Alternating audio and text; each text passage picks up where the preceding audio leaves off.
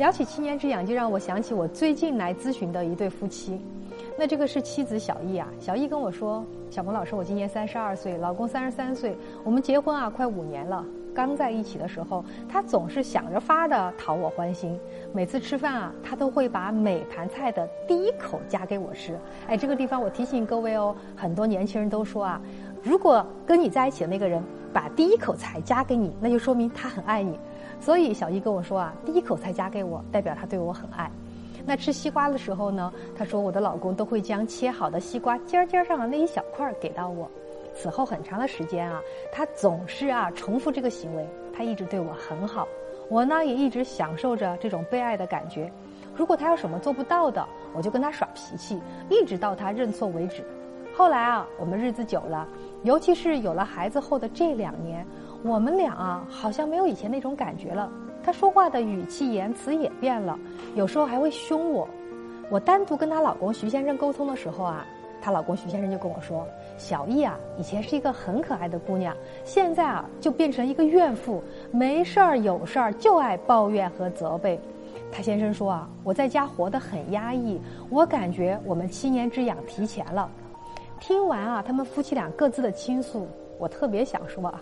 这真的是很多夫妻都会面临的七年之痒、感情变淡的问题。我们先说说什么是七年之痒啊？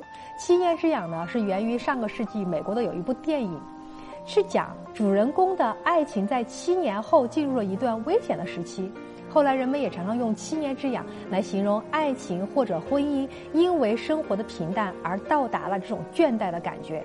如果你有时间的话，你可以去搜搜这部电影看一看。当然了，在我们近十万组的夫妻的咨询当中呢，我发现这个规律其实早已不再是七年，特别是在最近这些年啊，从七年变到了五年、三年，甚至有些夫妻更短，有些夫妻才结婚一两年就立刻变淡了，而且因为七年之痒，婚姻产生了问题。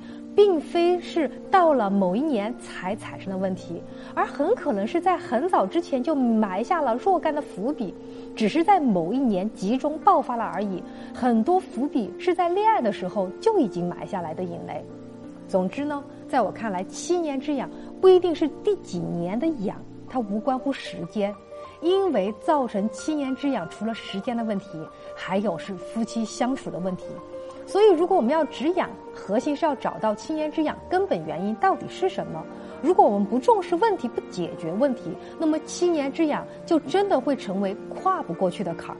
那么，所谓的七年之痒产生的原因是什么呢？我总结几点啊。第一，时间产生视觉疲劳。人啊是视觉动物，无论男女都一样。长时间看一个人和一个人共处，就会产生视觉疲劳。